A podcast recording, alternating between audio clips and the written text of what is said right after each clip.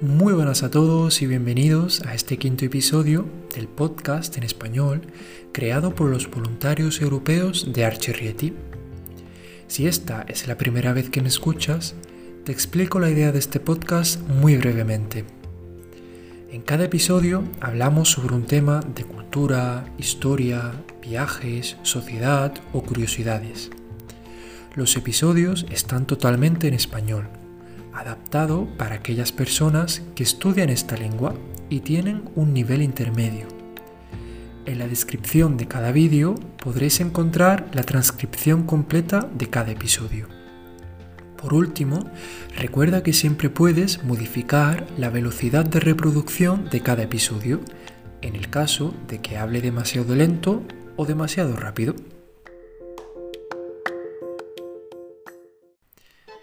En el episodio de hoy vamos a hablar de los italianismos que hoy en día usamos en la lengua española. ¿Qué son los italianismos? Son palabras que hemos tomado prestadas de la lengua italiana y se usan hoy en día en el idioma español. En concreto hablaremos de seis italianismos y os contaré el curioso origen de cada uno de ellos. He de deciros que preparar este episodio me ha resultado muy divertido, ya que no conocía el origen de muchas de estas palabras y lo he encontrado muy interesante. Espero que vosotros también lo disfrutéis.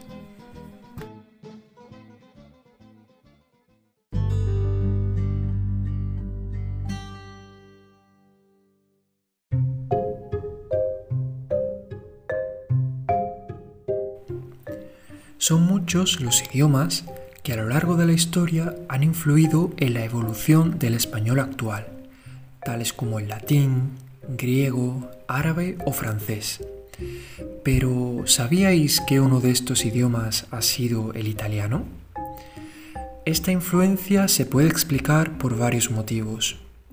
Durante muchos años, parte del actual territorio italiano, Sicilia, Cerdeña o Nápoles, estuvo bajo el dominio español. Además, se establecieron numerosas rutas comerciales desde puertos italianos hasta puertos de la península ibérica. Todos estos factores fomentaron o impulsaron un contacto muy estrecho entre la cultura española y la cultura italiana. Por otro lado, durante el movimiento cultural y artístico del Renacimiento, se produjeron muchas innovaciones, descubrimientos y se desarrollaron muchos conocimientos en Italia, en diversos ámbitos de estudio, tales como la literatura, el arte, la escultura, la economía, la ciencia, la arquitectura o la música. Todas estas innovaciones y nuevas ideas llegaron hasta España y se adoptaron las palabras italianas. Más recientemente, a partir del siglo XIX, se produjo una inmigración muy potente de la población italiana hasta Sudamérica, en especial hasta Argentina, lo cual propició, o en otras palabras, ayudó a que la lengua italiana continuase a influenciar al castellano. De hecho, en la actualidad, el país del mundo donde se encuentra la mayor población de personas de nacionalidad italiana residiendo fuera de Italia se encuentra en Argentina. Todos estos motivos, así como la proximidad o semejanza entre ambas lenguas, han fomentado que el italiano haya tenido mucha influencia sobre el español y que en la actualidad algunas de las palabras que usamos en nuestro día a día tengan origen italiano. A continuación, vamos a hablar de seis italianismos y de su origen. Estoy seguro de que te sorprenderán.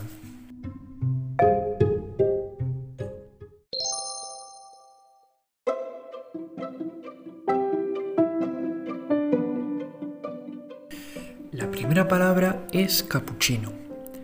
Todos conocen esta famosa bebida, pero ¿sabíais que esta palabra proviene de la palabra italiana cappuccio, ¿Qué significa capucha. Capuchino es el nombre con el que se conocían a un grupo de monjes, quienes se caracterizaban por vestir hábitos o túnicas de color marrón con una capucha. Cuando se popularizó esta bebida de café mezclada con leche, Su color marrón recordaba al color de la vestimenta de los monjes capuchinos, por lo que esta bebida pasó a su vez a llamarse capuchino.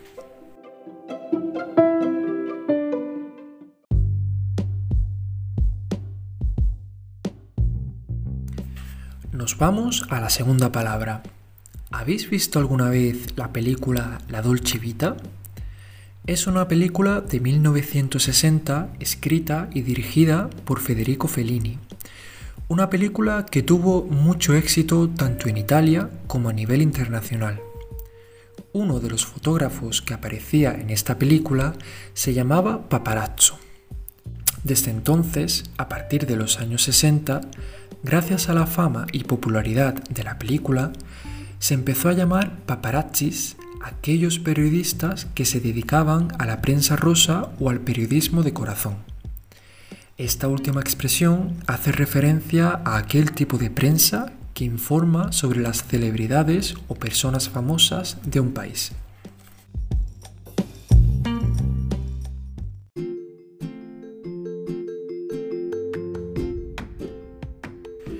El tercer italianismo es caricatura palabra que usamos hoy en día para referirnos a un retrato en el que, de forma irónica o de forma cómica, se deforman y se exageran los rasgos característicos de una persona. Proviene del verbo italiano caricare, que significa cargar, haciendo referencia a la carga que se aplican a los dibujos mediante la exageración y la ridiculización de los rasgos más característicos de cada persona.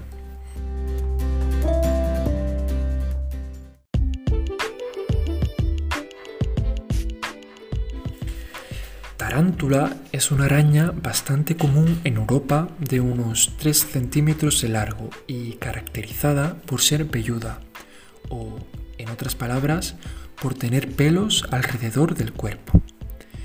Esta palabra tiene su origen en una ciudad del sur de Italia llamada Taranto.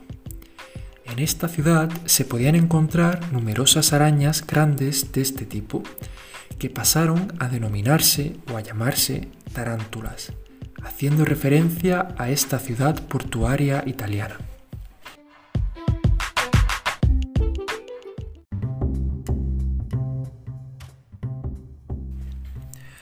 Entender el origen de la quinta palabra, bancarrota, tenemos que viajar atrás en el tiempo. Nos vamos, como no podía ser de otra manera, hasta Italia, en la Edad Media. En aquella época no existían los bancos, pero sí que se ejercía la profesión de banquero en lugares públicos muy frecuentados o donde hubieran muchas personas, tales como las plazas. En estos lugares los banqueros trabajaban sentados en un banco, es decir, un asiento en el que se pueden sentar dos o más personas, como el que se puede encontrar hoy en día en los parques. A veces llegaba el momento en el que un banquero perdía todo su dinero o tenía problemas para poder pagar sus deudas o pagar a sus clientes y tenía que cerrar. En estos casos, literalmente, se rompía el banco donde el banquero trabajaba para que así todas las personas lo supieran. De ahí proviene la expresión bancarrota.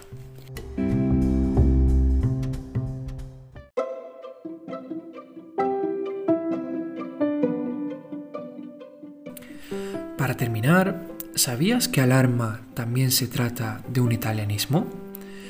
Usamos este término para referirnos, entre otras cosas, a la señal, advertencia o preocupación de un posible peligro. Esta expresión tiene su origen en el italiano, precisamente en la época en la que durante las guerras y batallas los soldados y guerreros usaban como grito de guerra la expresión a las armas, que en italiano se diría alarme.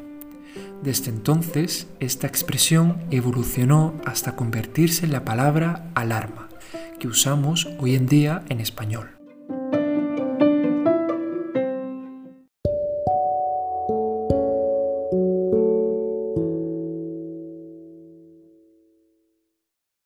Y esto ha sido todo por hoy. Espero que hayáis disfrutado escuchándome y por supuesto, muchas gracias por haber llegado hasta aquí. ¿Qué os ha parecido? ¿Os ha parecido curioso el origen de estas palabras? ¿Sabíais que provenían del italiano? Recordad que podéis volver a escuchar este episodio tantas veces como necesitéis. Cuantas más veces lo escuchéis, mejor podréis entender cada episodio y veréis como poco a poco será un poquito más fácil entenderme. Nosotros nos vemos en el próximo episodio. Hasta pronto.